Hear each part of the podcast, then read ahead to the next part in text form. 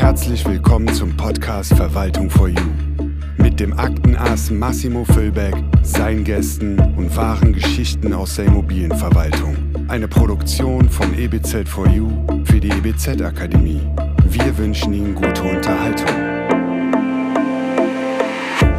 Ja, herzlich willkommen zu einer neuen Folge Verwaltung for You. Mein Name ist Massimo Füllbeck, mich, mich kennen Sie ja schon. Ich habe einen neuen Gast, Thomas Beutner, Geschäftsführer der Ecovo GmbH. Thomas, duzen oder siezen? Duzen. Das habe ich gerade schon vorweggenommen, ich Idiot. Hast du mitbekommen? Ja, habe ich, hab ich mitbekommen. Fällt mir auch gar nicht so leicht, weil eigentlich duze ich mich gar nicht so häufig, Ja. sondern komme auch mit dem Sie ganz gut durchs Leben. Hilft auch manchmal, das Gespräch zu versachlichen, aber wir kennen uns jetzt schon so gut und können uns gern duzen. Ja, vielen Dank. Muss ich mich jetzt auch erstmal dran gewöhnen? Ich hoffe, ich sage jetzt gleich nicht die ganze Zeit Sie, werden wir sehen. Ja. Ja, erstmal äh, vielen Dank, dass du da bist. Ähm, vielleicht möchtest du dich noch mal kurz vorstellen? Ja, Thomas Beutner, 41 Jahre alt, bin Hannoveraner, verheiratet, habe zwei kleine bezaubernde Kinder und ja, bin eigentlich ein Kind der Wohnungswirtschaft, habe das von der Pike auf gelernt, damals noch Kaufmann der Grundstücks- und Wohnungswirtschaft, auch hier beim EBZ und äh, habe dann so über einen zweiten Bildungsweg noch das Studium gemacht und ja, bin jetzt Geschäftsführer der Ecovo GmbH. Ja, vielen Dank. Ich denke, gleich werden wir doch mal intensiver über die Ecovo sprechen. Du äh, hast ja den Podcast auch schon einige Male gehört, wie du mir berichtet hast. Und ich habe ja meine drei Standardfragen, die würde ich dir natürlich auch gerne stellen, wenn das für dich in Ordnung ist. Ja, gerne. Äh, fangen wir mit der ersten Frage an. Äh, was ist aktuell das interessanteste Thema in deinem Beruf? Ja, eigentlich die Gestaltung des Unternehmens. Ähm, wir sind ja ein relativ großer WG- und Mietverwalter. Wir haben so 16 Standorte bundesweit, wobei der Schwerpunkt liegt schon im Ruhrgebiet, in der Rheinschiene, so Köln, Düsseldorf, Frankfurt und Berlin, aber auch in den anderen Big Seven Städten in Deutschland sind wir vertreten, vielleicht bis auf Stuttgart. Und äh, da dieses Unternehmen zu bauen, umzubauen, äh, zu optimieren, zu verbessern, das ist einfach eine große Herausforderung, die mich so ja, treibt und äh, die mich auch mit viel Freude ähm, den Job machen lässt. Äh, wenn du jetzt etwas ändern könntest, was wäre es? Ja, im Grunde ändern wir das schon, was wir ändern wollen.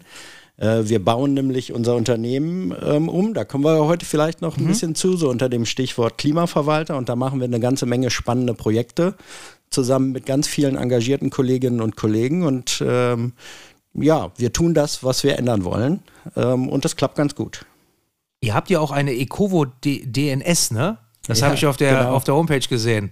Genau. Ja, das ist auch so ein bisschen äh, das Thema Fehlerkultur. Ne? Also wir glauben schon, dass wir einen ganz guten Job machen und gut verwalten, aber es ist auch so, dass wir natürlich alle nur Menschen sind und Fehler machen. Und wenn du so 350 Mitarbeitende hast, dann passiert auch mal irgendwie was, was nicht so, ähm, ja, nicht zur Freude von allen ist und auch nicht zu meiner Freude. Aber ist immer die Frage, wie man damit umgeht, ne? Und wie man das, ähm, wie man das dann aus der Welt schaffen kann und äh, welche Mechanismen man einsetzt, damit Fehler nicht so häufig passieren. Und wenn Fehler passieren, dass man eben daraus auch lernt. So. Und das ist eben Teil unseres Selbstverständnisses, wie wir damit umgehen wollen. Ja, schön. Habe ich so noch nie gesehen. Selbstkritisch finde ich, Genau, find, das find ich wichtig. ist das S in der Ja, DNS, ja, genau. ja, super. Mhm. Ähm, wie entspannst du dich nach einem stressigen Tag?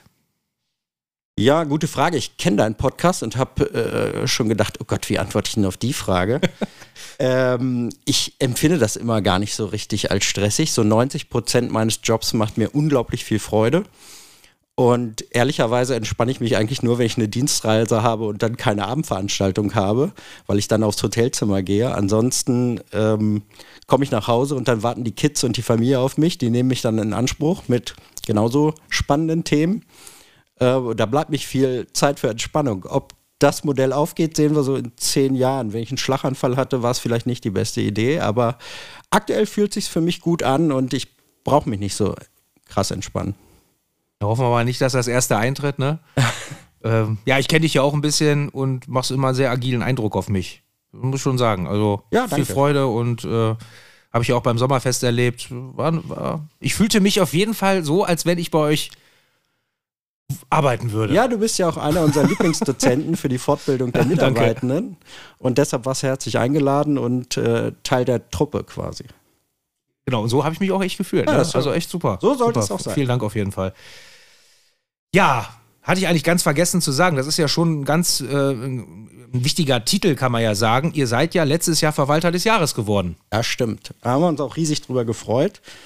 Hierzu muss man vielleicht wissen, dass ja da nicht sozusagen der Verwalter geehrt wird, der irgendwie als erstes die Abrechnung stellt oder zur ersten Eigentümerversammlung einlädt oder die alle fertig hat, sondern da wird ja immer eine Idee, ein Geschäftskonzept, ähm, eine innovative Unternehmensstruktur, ein nachhaltiges Geschäftsmodell, das wird da ja ähm, ausgewählt und ausgezeichnet. Also es ist äh, schon ziemlich tiefgreifend und äh, deshalb haben wir uns riesig gefreut, dass wir da mit unserer Idee die Jury überzeugt haben, ähm, die ja auch aus profunden Experten der Branche besteht. Wie, wie, wie läuft das so? Also, ich meine, gut, der, der Dachverband schreibt das ja aus, glaube ich, ne? Genau. ne? Und dann bewirbt man sich einfach. Genau, es gibt äh, meist jedes Jahr irgendwie eine Kernfrage, einen Kern, eine Kernidee, die, die man guckt, ob man sich da angesprochen fühlt. Und dieses Jahr war das so, dass wir, oder letztes Jahr besser gesagt, letztes Jahr war das so, dass wir uns da extrem angesprochen gefühlt haben. Ich habe zu meinen Leuten gesagt, eigentlich das trägt ja unseren Titel, da müssen wir uns auf jeden Fall bewerben. Super spannend. Es ging darum, wie man sozusagen das Unternehmen ausrichtet für die Ansprüche äh, der Zukunft, auch Thema Klimawandel und ähnliches, was man da tut. Und äh, dann bewirbt man sich, macht eine Präsentation und äh, wir haben ein kleines Video gedreht und hochgeladen und ähm, ja, dann hofft man damit überzeugen zu können. Was war das für ein Gefühl, wenn man da so sitzt? Ich meine, ich war ja auch schon öfters auf solchen Veranstaltungen aber ich hatte noch nie eine Siegerehrung. Äh, das Ja. ist doch bestimmt ein Wahnsinnsgefühl, wenn man dann hört, Ja. Ecovo, ne? Ja, das war spannend bis zur letzten Sekunde quasi. Wir hatten ja auch tolle Mitbewerber und Mitbewerberinnen äh, um den Titel und ähm, die ja auch mit guten Ideen überzeugen konnten. Und ja, es war einfach für alle ganz aufregend. Wir haben unsere ähm, Klimaverwalter-Experten ja mit zu der Veranstaltung genommen, auch so als kleines Dankeschön, dass sie ähm, nebenberuflich noch diese ähm, Weiterbildung gemacht haben, auch in Kooperation hier mit dem EBZ. Und ich glaube, es haben sich einfach alle riesig gefreut, äh, als dann unser Name äh, kam beim ersten Platz, wobei man wusste es ja schon beim zweiten Platz, weil dann blieben wir ja nur noch übrig. Ja, ja. Ähm, die, Stichwort Klimaverwalter, das war ja letztlich der Kern der Bewerbung, ne? Genau, genau. Das war unsere Unternehmensausrichtung. Wir hatten uns da 2020 eigentlich schon so die, ich sag mal, die größere Sinnfrage gestellt. Also, was wollen wir eigentlich mit unserem Unternehmen machen und erreichen? Und na klar, irgendwie als erstes kommt man immer darauf, ja, wir wollen wirtschaftlich erfolgreich sein. Aber es muss ja auch irgendwas darüber hinaus noch geben, also einen größeren Sinn, den man verfolgt. Und wir wollten, auch wenn das so ein bisschen pathetisch klingt, wir wollten einfach auch mal nach was Größerem streben und haben uns dann einfach zum Ziel gesetzt und haben gesagt, wir wollen im Rahmen unserer bescheidenen Möglichkeiten als WG und Miethausverwalter die Welt ein kleines bisschen besser machen und unseren Beitrag dazu leisten. Und äh, dann ist eben die Idee gekommen, uns einen neuen Markenkern zu geben und das hatte dann eben die Überschrift Klimaverwalter. Kann man das messen in der äh, Praxis? Also, oder, oder anders gefragt, äh, kriegen eure Kunden das mit, dass ihr das macht und äh, wird das anerkannt oder wird das irgendwie, kann man das messen, dass da irgendwas Positives rüberkommt? Ja, ich hoffe schon, dass die das mitbekommen. Na klar, für die machen wir das ja zum großen Teil. Ähm, aber es ist ja nicht das eine Ding, was wir da machen, äh, sondern es sind äh, in Summe 56 Einzelprojekte, die wir aufgestellt haben, wo wir gesagt haben, also wenn wir einen Großteil davon umgesetzt bekommen in den nächsten drei, vier Jahren, dann können wir uns auch mit Fug und Recht als Klimaverwalter bezeichnen. Und äh, viele Kunden ähm, spüren das dann sozusagen auf der Eigentümerversammlung ähm, oder auch im Beiratsgespräch, wenn wir Angebote präsentieren, wenn wir ähm, Wissen vermitteln, ähm, wenn wir in den Dialog mit unseren Kundinnen und Kunden gehen. Ich, gut, das Blöde ist halt, ich bin jetzt so ein bisschen befangen, ne? Weil ich natürlich weiß, was im Rahmen des Klimaverwalters ähm, ja auch, ähm, ich sag mal, vermittelt wird. Aber wenn ich jetzt so tun würde, ich bin quasi wirklich ein völlig unbefangener Eigentümer bei euch, Ja. ein Kunde. Was, welchen Mehrwert bringt das mit? Also klar, ja, ihr habt professionelle Angebote, die natürlich dann auch auf die Gesetze ausgerichtet sind, Thema GEG vielleicht, Genau. ähm, Fördermittelberatung oder zumindest, ähm, dass ihr wisst, wo bekommt man die Fördermittel. Das wären jetzt so Schlagwörter, wo ich sage, das wäre der Mehrwert für den Kunden, aber es gibt wahrscheinlich noch viel mehr, ne? Ja, klar. Für den Kunden, also um's mal, ähm, um mal so eine Vogelperspektive einzunehmen, ich glaube, es ist halt extrem wichtig, sich Gedanken über die Immobilie zu machen, wie die fit für die Zukunft wird. Weil, wenn wir das nicht tun, ähm, wird das irgendwann zum Wertverlust der Immobilie führen. Also vor Jahren war das noch undenkbar, dass sozusagen der energetische Stand äh, einer Immobilie Auswirkungen auf die Finanzierbarkeit der Immobilie hat. Im Bereich der professionellen ähm, Vermieter, also der institutionellen Anleger, merken wir das jetzt schon. Also wenn die Immobilie kein vernünftiges Klimakonzept hat, wenn die nicht nachweisen kann, energetisch nachhaltig zu werden, dann gibt es keine Fonds mehr, die da rein investieren. Es gibt keine ähm, internationalen Investoren, die sich damit beschäftigen. Und das wird auch bei Eigentumswohnungen ankommen. Und irgendwann wird derjenige, der seine Eigentumswohnung verkaufen möchte, wenn es für seine Immobilie kein vernünftiges Konzept gibt, wie das klimaneutral wird, einfach schwer werden, eine Finanzierung zu bekommen. Mhm. Da bin ich fest von überzeugt.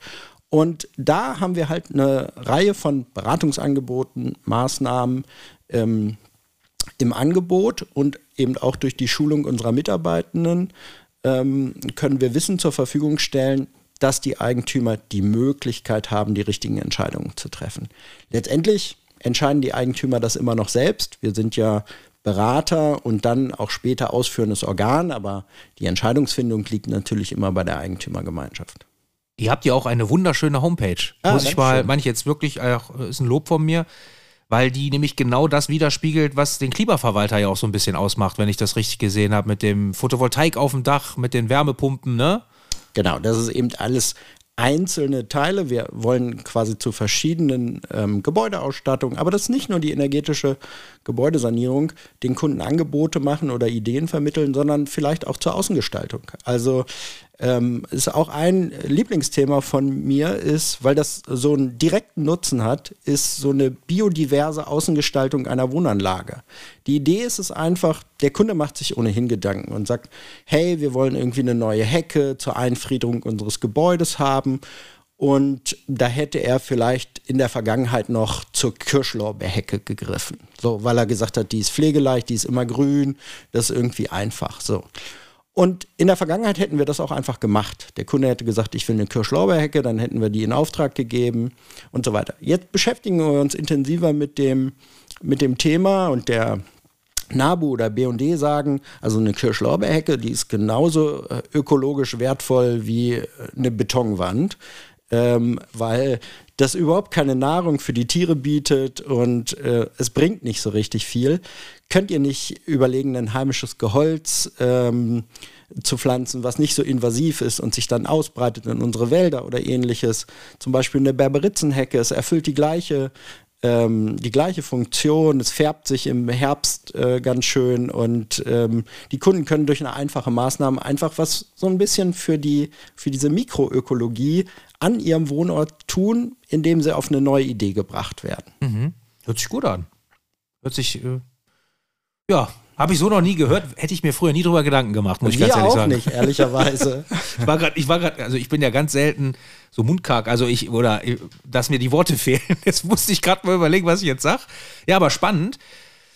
Dieser, ähm, ähm, genau, das hatte ich ja schon gefragt, kann man das messen? Und ich denke dann irgendwann, das geht ja auch nicht von heute auf morgen, das Projekt lief ja jetzt auch, läuft ja jetzt auch noch nicht so lange. Ich denke, das wird sich dann weiter positiv entwickeln. Wie siehst du denn das Jahr 2024? Also ich habe mir jetzt mal als Stichwort aufgeschrieben, Herausforderungen. Für unsere Branche gibt es ja immer Herausforderungen. Ne, Gerade auch aufgrund eurer Größe wahrscheinlich noch viel mehr. Ähm, hast du da irgendwelche Themen, wo du sagst, boah, das ist für mich in 2024 auf jeden Fall ganz oben auf der Agenda, das äh, muss ich jetzt irgendwie. Also eine Vielzahl von Themen. Wir sind ja auch bei unserem Klimaverwalter noch nicht zu Ende. Und ehrlicherweise wird das auch wahrscheinlich nie so richtig zu Ende sein, weil auch je stärker wir das Thema in unsere Kundschaft und auch zu unseren Mitarbeitenden tragen, da wächst natürlich auch die Erwartungshaltung. Ne? Und meine Mitarbeitenden sagen mir auch manchmal zu Recht, hey, wir nennen uns Klimaverwalter, warum machen wir das denn noch so und so? Den Prozess müssen wir verbessern. Mhm. Quasi, der muss ökologisch sinnvoller sein. Ja, wobei ich will sagen, also Ecovo hat das ja auch so ein bisschen im Wort. Dieses Eco steht natürlich für Ökologie, also Ecology, aber steht auch für Economics. Das heißt, wir müssen uns auch immer die Gedanken machen, wie können wir etwas wirtschaftlich leistbar umsetzen, wirtschaftlich sinnvoll umsetzen. Ähm, also nicht sozusagen ökologisch um jeden Preis, sondern auch immer mit der Komponente, wie ist das bezahlbar und wie ist das in einen wirtschaftlichen Kontext zu senden. Aber um konkret auf deine Frage zu gehen, 2024 äh, wir haben jetzt gerade den digitalen Rechnungsworkflow eingeführt, haben sozusagen letztes Jahr das erste Jahr gehabt, wo alle Rechnungen digital zur Verfügung standen. Wir konnten dann äh, eine digitale Belegprüfung den Eigentümern anbieten, äh, bei uns, beziehungsweise im ersten Schritt den Beiräten. Ähm, die konnten dann auf unserem Kundenportal im geschützten Bereich ihre Abrechnung finden und konnten dann zu jeder einzelnen Position gehen und die Belege dort digital nachvollziehen. Ähm, das ist ein Projekt, das wollen wir in der Funktion noch weiter ausbauen in diesem Jahr. Mhm. Und wir wollen es vor allem auch ähm, attraktiv für die Kunden machen, dass sie das verstärkt nutzen. Da gibt es natürlich wie bei jedem neuen Produkt, was du einführst, irgendwie erstmal Berührungsängste oder ähm, man muss eben erstmal damit zurechtkommen. Ähm, das ist, glaube ich, so ein, so ein spannendes Thema, was uns dieses Jahr noch umtreibt. Und dann natürlich alles, ähm, was zum Thema GEG, e energetische Sanierung kommt. Also ja, die Branche verändert sich da ja extrem, finde ich. Und äh, wir müssen darauf Antworten finden und ähm, dort eben spannende Projekte umsetzen. Habt ihr viele Objekte mit Etagenheizung?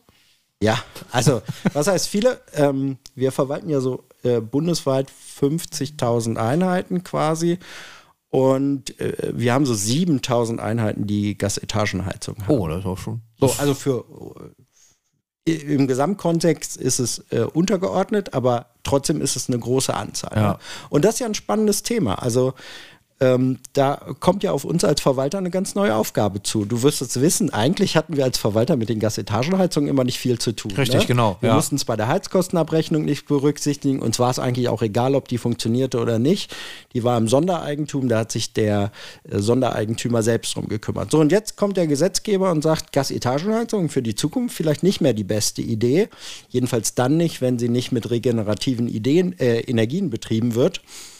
Und ähm, lieber Verwalter, jetzt bring doch mal bitte in Erfahrung von deinen Eigentümerinnen und Eigentümern, wie der Zustand der Heizung ist und frag den Schornsteinfeger auch noch mal, was da für eine Heizung verbaut ist, wie alt die ist und ob es irgendwelche Auffälligkeiten gibt. Und dann bringst du diese Informationen für die Eigentümer zusammen und stellst sie auf eine Eigentümerversammlung vor und fragst die Frage, was nun, was wollen wir damit machen? Ähm, wie wollen wir agieren, wenn die erste kaputt geht? Ähm, zentralisieren wir dann die Heizanlage oder fällt uns eine andere clevere Idee ein?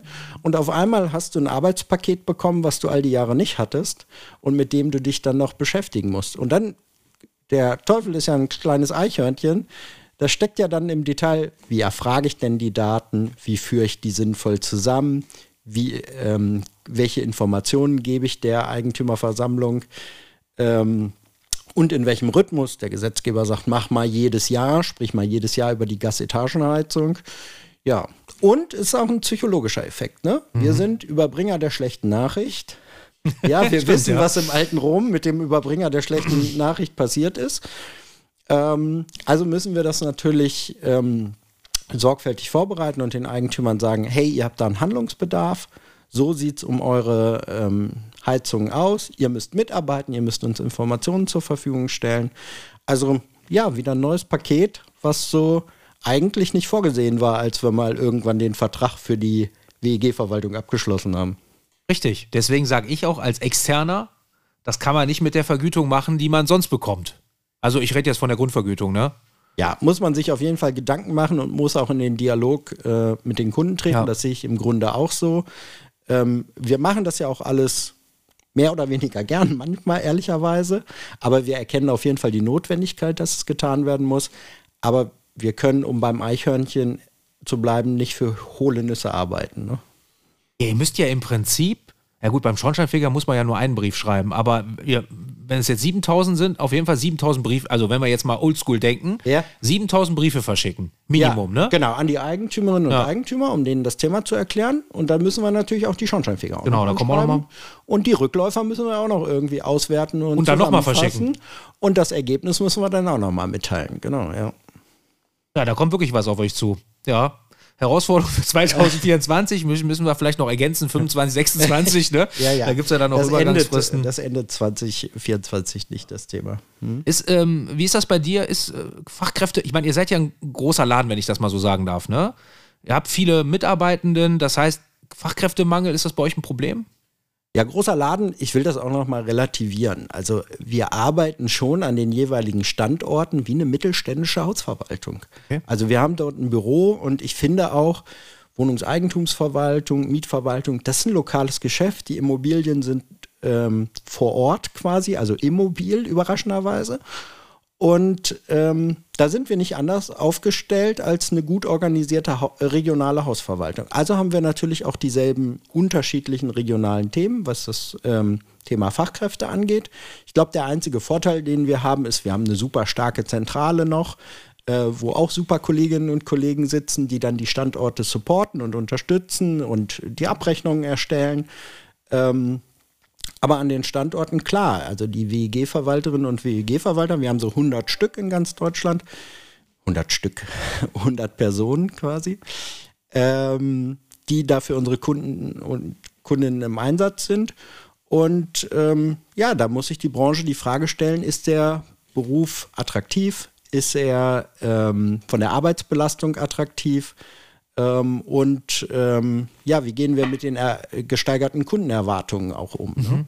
Ja. Wie siehst du das? Ist der, ist der Beruf attraktiv? Also ich finde den Beruf mega attraktiv, weil es in unserer Welt, wo vieles sozusagen so in kleine Scheiben geschnitten wird und jeder arbeitet nur noch in so einem Teilbereich und ist Experte für seinen Teilbereich, der ist halt als WEG-Verwalter eben noch so ein Generalist, weißt du, der Mhm. so alle Bereiche abdeckt, der äh, in vielen Bereichen ähm, fundierte Fachkenntnisse hat, ob es juristisch ist, kaufmännisch ist, äh, technisch ist, weil er eben vor Ort an der Immobilie arbeitet. Und ähm, das gibt es auch ehrlicherweise in der Immobilienbranche gar nicht so oft.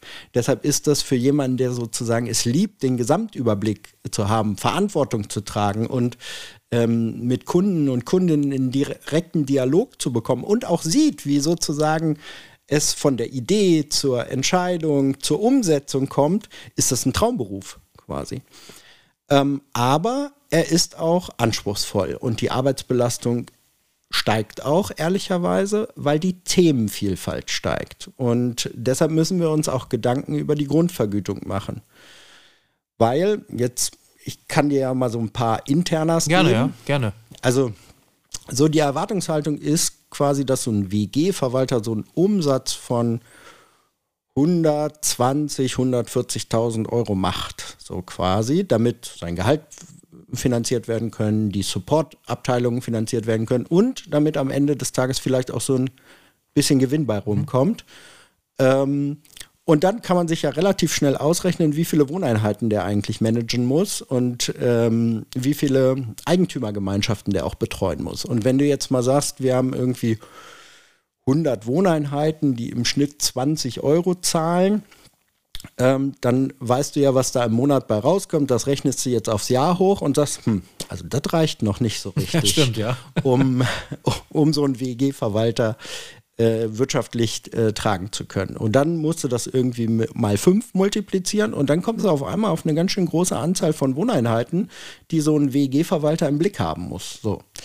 Und das hat in der Vergangenheit vielleicht auch noch funktioniert, weil die Themenvielfalt noch nicht so groß war, der Gesetzgeber noch nicht so richtig mit rein äh, regiert hat in den Heizungskeller und in die Immobilie. Äh, wobei ich will das auch noch mal ähm, einschränken.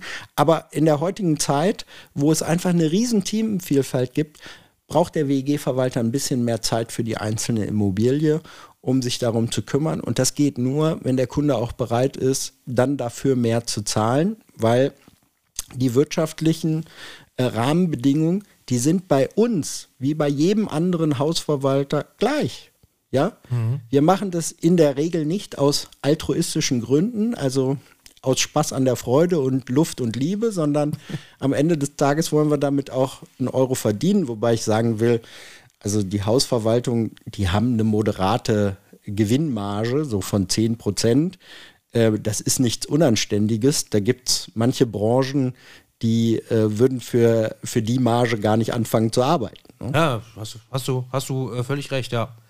Ein, ein Aspekt auch noch, ich weiß, weil du bist ja auch schon länger dabei, so sind ja ungefähr vom, vom, vom Alter her und auch von der, von der Laufbahn, sag ich jetzt mal, beide gleich dabei. Was ich mir noch so überlegt habe, es ist ja auch so, früher, also als ich noch WEG-Verwaltung gemacht habe, waren die Häuser auch noch relativ neu.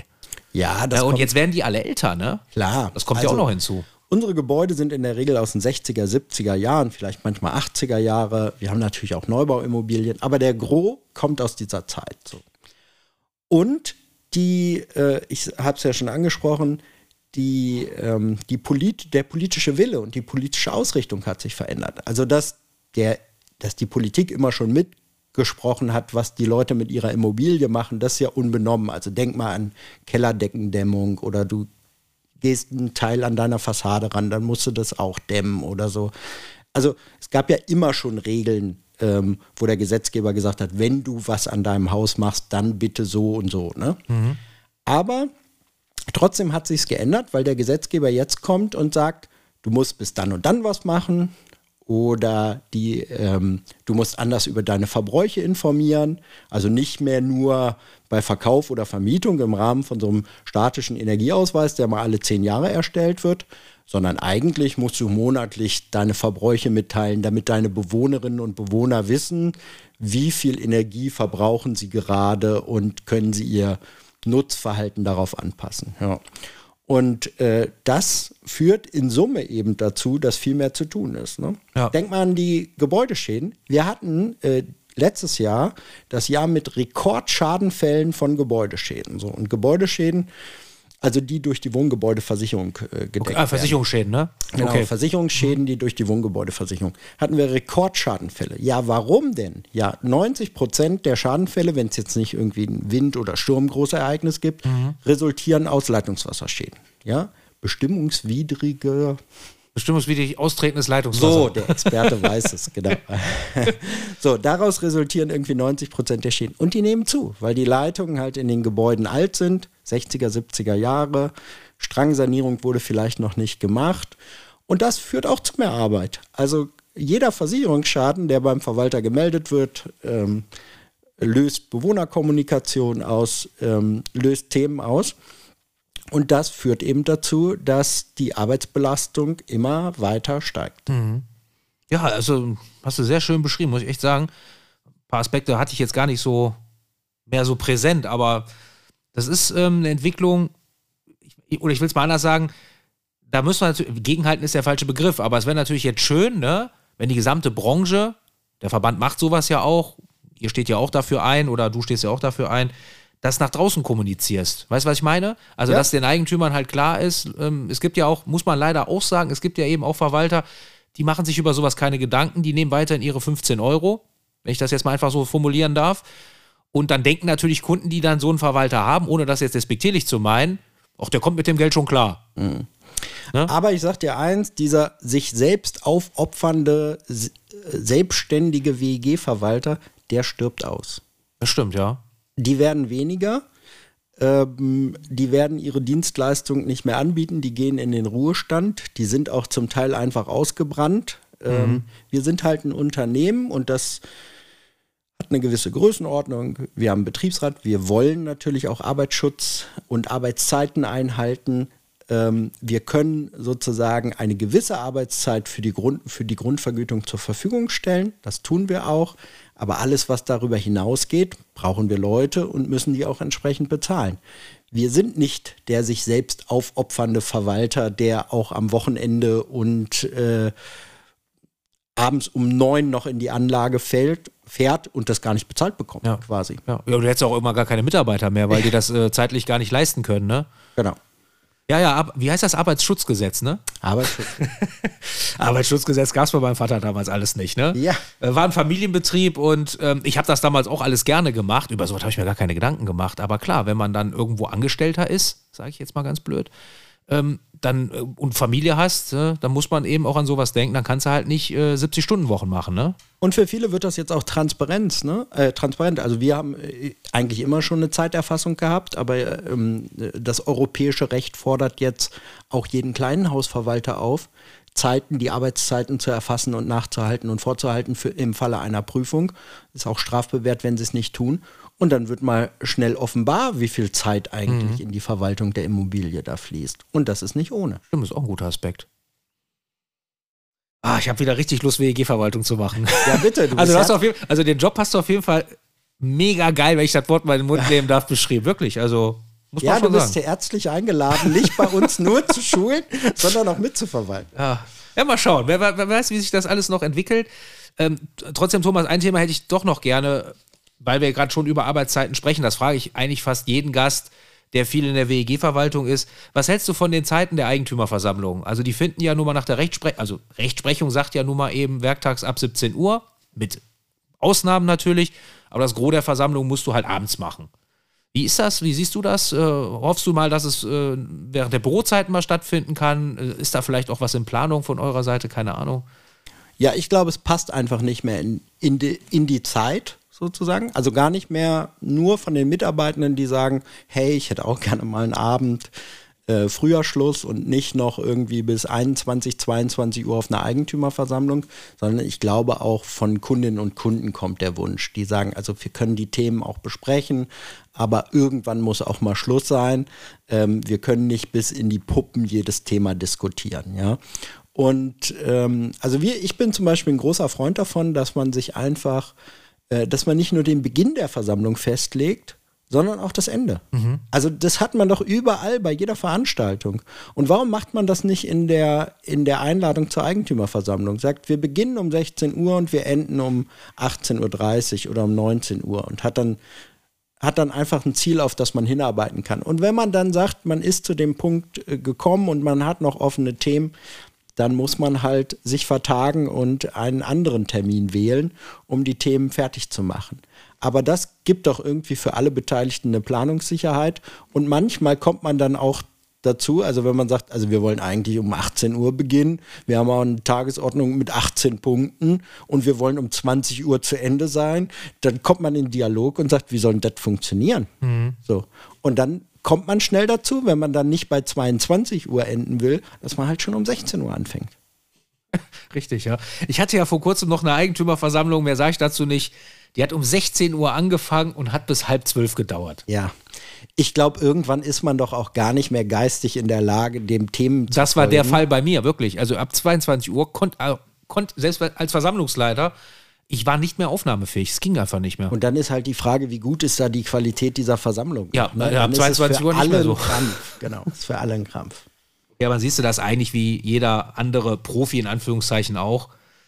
Man muss da an den Zeiten was ändern. Aber bei dem Stichwort ähm, nochmal Versammlung.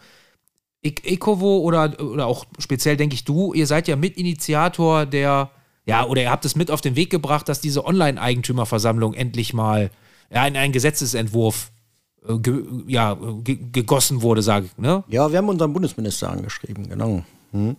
Ich finde das ein super wichtiges Instrument für eine Eigentümergemeinschaft, also so eine Online-Eigentümerversammlung. Wir haben ja gesehen, dass es gibt ja eine hybride Versammlung und so attraktiv das auch vielleicht erstmal klingen mag, in der Praxis ist es eigentlich nicht vernünftig umsetzbar. Es ist viel zu aufwendig und aufwendig bedeutet dann eben auch zu teuer, weil im Grunde brauchen wir die doppelte Anzahl von Mitarbeitenden, um eine hybride Versammlung zu managen, weil der eine muss sich um sozusagen die Eigentümer vor Ort kümmern und der andere muss sich um die Eigentümer am Bildschirm kümmern. Und ich finde, die aktuell vorgesehene Regelung für eine Online-Eigentümerversammlung finde ich eigentlich fair und ausgewogen. Also ähm, die Eigentümergemeinschaft kann das beschließen, muss es nicht, ähm, hat äh, eine gewisse Hürde, mhm. in der Anzahl der Eigentümerinnen und Eigentümer, die das wollen, die überschritten werden muss und ist sogar noch zeitlich irgendwie befristet. Das heißt, irgendwie nach, ich glaube, drei, drei, Jahren, Jahren ja.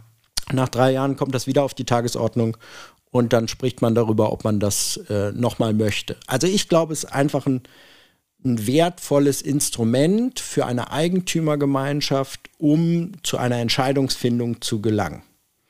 Ich will das mal an einer Sache festmachen. Mhm. Wir schmeißen überall den Turbo an. Also bei der Informationsbeschaffung, in der Kommunikation, ähm, bei der Transparenz. Überall wird der Turbo, Turbo angeschmissen und alles geht viel schneller, ist direkt verfügbar, man sieht es sofort. Aber bei der Eigentümerversammlung, ja, da holen wir das Propellerflugzeug aus dem Hangar und führen es auf die Fahrbahn und müssen dann irgendwie eine Entscheidung finden, ähm, weil wir einen Raum buchen müssen. Ähm, und weil wir uns nicht einfach mal schnell online versammeln können. Ja, ja allein das Raum buchen, dahin fahren, Genau. kostet alles Zeit und Geld. Ne? Also Ja. nicht nur für Verwalter, sondern auch für Wohnungseigentümer, die auswärts wohnen. Ja, und ich finde, so eine Online-Eigentümerversammlung, da wird ja immer dann so eingewandt, was ist denn mit der älteren Dame im Erdgeschoss, die, ähm, die keinen Laptop oder keinen PC hat, um dann an einer virtuellen Versammlung statt, äh, teilzunehmen. Ja, ist ein Thema, deshalb gibt es ja auch Quorum und Besonderheiten. Aber wenn wir mal ehrlich sind, es gibt auch viele Berufstätige, die an der Eigentümerversammlung nicht teilnehmen konnten oder weil sie nicht am Ort der Eigentumswohnung wohnen, wo die Versammlung ja stattfinden soll und es eben extrem aufwendig ist, für die da hinzufahren, äh, die dann auch nur eine Vollmacht abgegeben haben und auch nicht teilnehmen konnten. Und ich hoffe so ein bisschen, dass es auch ein bisschen den Gemeinschaftssinn stärkt und die ältere Dame im Erdgeschoss dann zu, zum jungen Nachbarn geht, der auch Eigentümer ist und sich mit ihm zusammen vor den Rechner setzt und dann an der Online-Eigentümerversammlung teilnimmt. Wer weiß, vielleicht entstehen da ganz neue Kontakte. Ja, ich habe noch eine andere Idee. Die bauen den Keller einfach um. Ja. Weißt du, und, und statten das dann mit so einem riesen Flachbildschirm aus und dann sitzen die trotzdem hinterher alle da. Genau. Ist übrigens auch ein spannendes Projekt für 2024, weil wir uns ja genau mit diesen Fragen beschäftigen. Also wie können wir quasi Abstimmungen gewährleisten, wenn auf einmal zwei Leute vorm Rechner sitzen, also wenn dann die stimmt, Online-Eigentümerversammlung kommt, ne?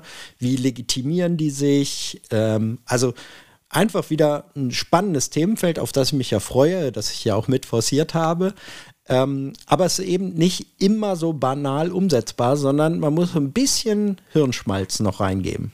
Aber Technik, wo ich mir gerade drüber Gedanken mache, wäre auch für 2024. Vielleicht muss man da auch noch mal in den Schulungsbereich gehen und sagen, wie moderiere ich das eigentlich? Das ist für mich auch eine ganz andere Moderation als in Präsenz. Ich meine, du hast ja selbst auch äh, etliche Versammlungen gemacht. Da Körpersprache, da Genau. siehst du den da nur den Kopf, ne? Finde ich auch anders, ne? Genau.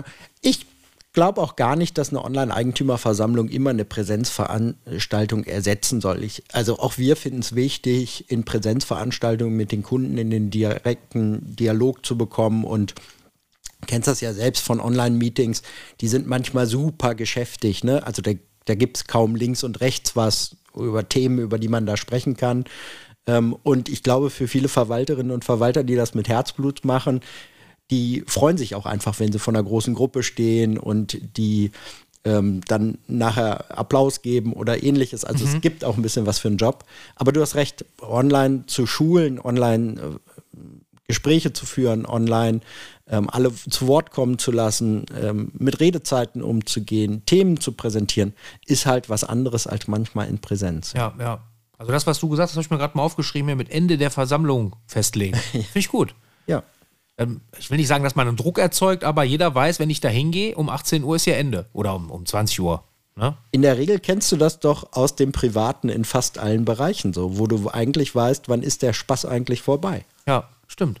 Ich war jetzt Weihnachten mit meiner, ähm, meine Tochter steht auf Eiskönigin. Okay. Und das letzte Mal jetzt in Hamburg, gut, die gehen, glaube ich, nach Stuttgart, äh, das Musical lief, sind wir jetzt ähm, zur Eiskönigin gefahren, war, war natürlich total begeistert.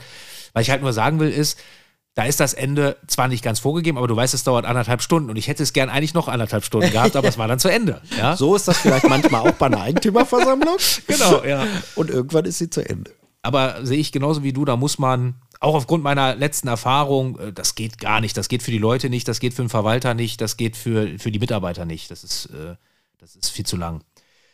Ich habe mir noch zwei wichtige Fragen aufgeschrieben, Bitte. wo ich wirklich spa äh, mit Spannung erwarte, wie du antwortest. Was ist das schönste Erlebnis auf einer Eigentümerversammlung, was du jemals hattest?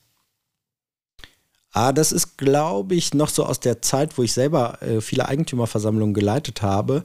Da ist eigentlich so dieser Moment nach der Versammlung. Also die Versammlung ist vorbei und nachher kommen dann so einzelne Eigentümer nach vorne und du erwartest, dass die jetzt noch irgendwie eine Frage zur Hausgeldabrechnung oder zu irgendeiner Beschlussfassung stellen. Und die kommen einfach nur nach vorne, um sich zu bedanken, dass du die gut moderiert hast, ähm, dass du zu einer guten Entscheidung geführt hast, ähm, dass du einen wertvollen Input gegeben hast oder so. Das ähm, war für mich, als ich so selbst äh, viele Versammlungen noch geleitet habe, eigentlich immer der schönste Moment. Und der ist es heute noch, wenn ich sozusagen bei meinen Kolleginnen und Kollegen beiwohnen darf. Ähm, und ich beobachte, beobachte das, wie das bei denen passiert quasi, ja. Und das ist immer ein sehr schöner Moment, ja. Ja, schön. Ich hätte jetzt geantwortet, auch, das war, ich hatte, durfte sowas auch mal erleben. Okay. Aber ich glaube, mein schönster Moment äh, war dann auch immer, gerade als ich jünger war, wenn ich wiedergewählt worden bin. Fand ich auch, äh, also insbesondere wenn es so, ich meine, es stand nicht immer auf der Kippe, aber es gab schon, ich wollte immer, dass alle Leute für mich sind, weißt du? Ach so, okay. Dass es keine Mehrheitsbeschluss ist. Dann warst du schon beleidigt, wenn einer ja, nicht die Hand genau, gehoben hat. Ja, so und dich nicht toll fand. Ja. ja. das kann mal passieren. Ja, Das, äh, das fand Verstehe ich auch immer schön, ja. ja. Ist auch ein schöner Moment, kann man ja auch, äh, kann man ja auch unterstreichen, ist einfach eine Anerkennung für, ja, die, genau. für die Themen, die man da hat. Und äh, was ist das schlimmste Erlebnis? Ja, um dem dann zu folgen, eigentlich, wenn man nicht gewählt wird, das ist mir Gott sei Dank als, ähm, als eingesetzter Verwalter nicht passiert quasi, aber natürlich in meiner Funktion äh, schon mal als Geschäftsführer, als ich die Verantwortung für das Unternehmen hatte, dass wir nicht äh, wiederbestellt worden sind, weil es einfach nicht passte oder weil wir eben einen Fehler nicht gut gemanagt haben. Ne? Mhm. Ne? Also das muss man dann auch selbstkritisch sagen. Da hat man irgendwie ein Projekt nicht gut betreut und gemanagt und man hat es nicht geschafft, das zu heilen und ähm, wieder in eine geordnete Bahn zu führen. Und dann äh, gibt es auch mal eine Situation, dass ein Kunde sagt, irgendwie, das passt mit uns nicht. Ähm, wir würden es gerne mal mit einem anderen ausversuchen. Was dann aber wieder besonders schön ist, wenn die wieder zurückkommen, und das ist mir auch schon passiert, okay. und äh, feststellen, woanders ist auch doof. Aber bei Ecovo gibt es wenigstens gewisse Standards, die super funktionieren, die Hausgeldabrechnung, die Standardtagesordnung und so weiter. So nach dem Motto, Fehler passieren überall. Und das haben wir jetzt auch festgestellt. Und manchmal ist es auch schwierig in der Kommunikation. Ähm, aber der Standard ist eben ähm, besonders. Und dann ist es uns auch schon passiert, dass Kunden wieder zu, zu, uns zurückgekommen sind und uns wieder gewählt haben. Und das macht natürlich besonders happy und auch ein bisschen stolz, um ehrlich Glaube zu sein. Ja. Die kann man danach ganz gut verwalten, ne? Ja, ist jetzt überhaupt nicht in unserem Interesse, das irgendwie moralisch auszuspielen oder so. Wir freuen uns einfach. Äh, wenn, das ist auch, auch manchmal so. Das haben wir doch auch im Leben. Manchmal passiert dann was, dann hast du einen neuen Erkenntnisgewinn, dann, äh, dann beurteilst du eine Situation in der Vergangenheit anders. Und ich finde, das ist auch eine Größe von Kunden, die dann sagen, okay, das war eigentlich, viele Punkte waren da doch okay, ich gehe wieder zurück. So, also das finde ich eigentlich eher bemerkenswert, als das. Stimmt, ja. Ja, ja, ja stimmt, stimmt. Ähm, letztes Thema noch äh, von, von, mir, Thomas, was mich jetzt noch interessiert. Ich reite so ein bisschen auf diesem Klimaverwalter rum, ne? Ja. Wenn es den, oder, oder ich will es mal anders formulieren, war es eine gute Entscheidung, das äh, Projekt anzugehen? Oder, oder würdest äh, ich will, ich will mal die, den, ähm, die, ja, den Hintergrund der Frage erklären. Bitte. Ich habe den Klimaverwalter, den gab es ja als Pilotprojekt, boah, es ist ja schon, weiß ich gar nicht, etliche Jahre her, ich glaube 2018 war das gewesen, vom VDIV damals, in einer ähnlichen Form. Mhm. Und ich habe da überhaupt nichts von gehalten, ne? Weil ich noch in meiner Verwalterwelt gelebt habe, wo ich gedacht habe, wir müssen Hausgeldabrechnung machen, wir müssen unsere Begehung machen, was soll ich jetzt mit Klimaverwalter, ne? Heizung hole ich mir einen Ingenieur, der macht das alles schon. Mittlerweile sehe ich das natürlich ganz anders. Aber ist das für dich die Zukunft? Also, dass gerade dieser Klimaverwalter, der kann ja auch anders heißen, aber sagen wir mal, das, was da im Paket enthalten ist, dass Verwalter sich dieses Wissen zusätzlich aneignen sollten, damit sie eben auf dem Markt bestehen können? Ja, ich glaube, wir müssen halt zwei Sachen unterscheiden. Einmal ist das sozusagen unser Projekt Klimaverwalter, wo der zertifizierte Klimaverwalter beim EBZ und der Fortbildungslehrgang ein Bestandteil, ein Projekt von 56 war. Mhm quasi. Und dann das, was du ansprichst, sozusagen diese Wissensvermittlung zu dem Thema. So. Und ähm, beides würde ich aber gleich beantworten. Bei beiden würde ich sagen, ja, das war richtig und wichtig und ja, ich würde beides wieder so machen ähm, und auch diesen Zertifizierungslehrgang wieder beleben quasi. Also du hast es richtig angesprochen, der VDIV hatte diesen Lehrgang ja zusammen mit euch schon mal rausgebracht. Ihr hattet auch, glaube ich, eine Pilotklasse genau. und danach ähm, gab es das äh, in dieser Form nicht mehr. Und dann haben wir uns ja ganz genau diesen Lehrgang angeguckt und haben gesagt, der ist schon super, aber den modifizieren wir noch ein bisschen auf unsere Bedürfnisse ähm, und haben das mit euch zusammen ausgearbeitet.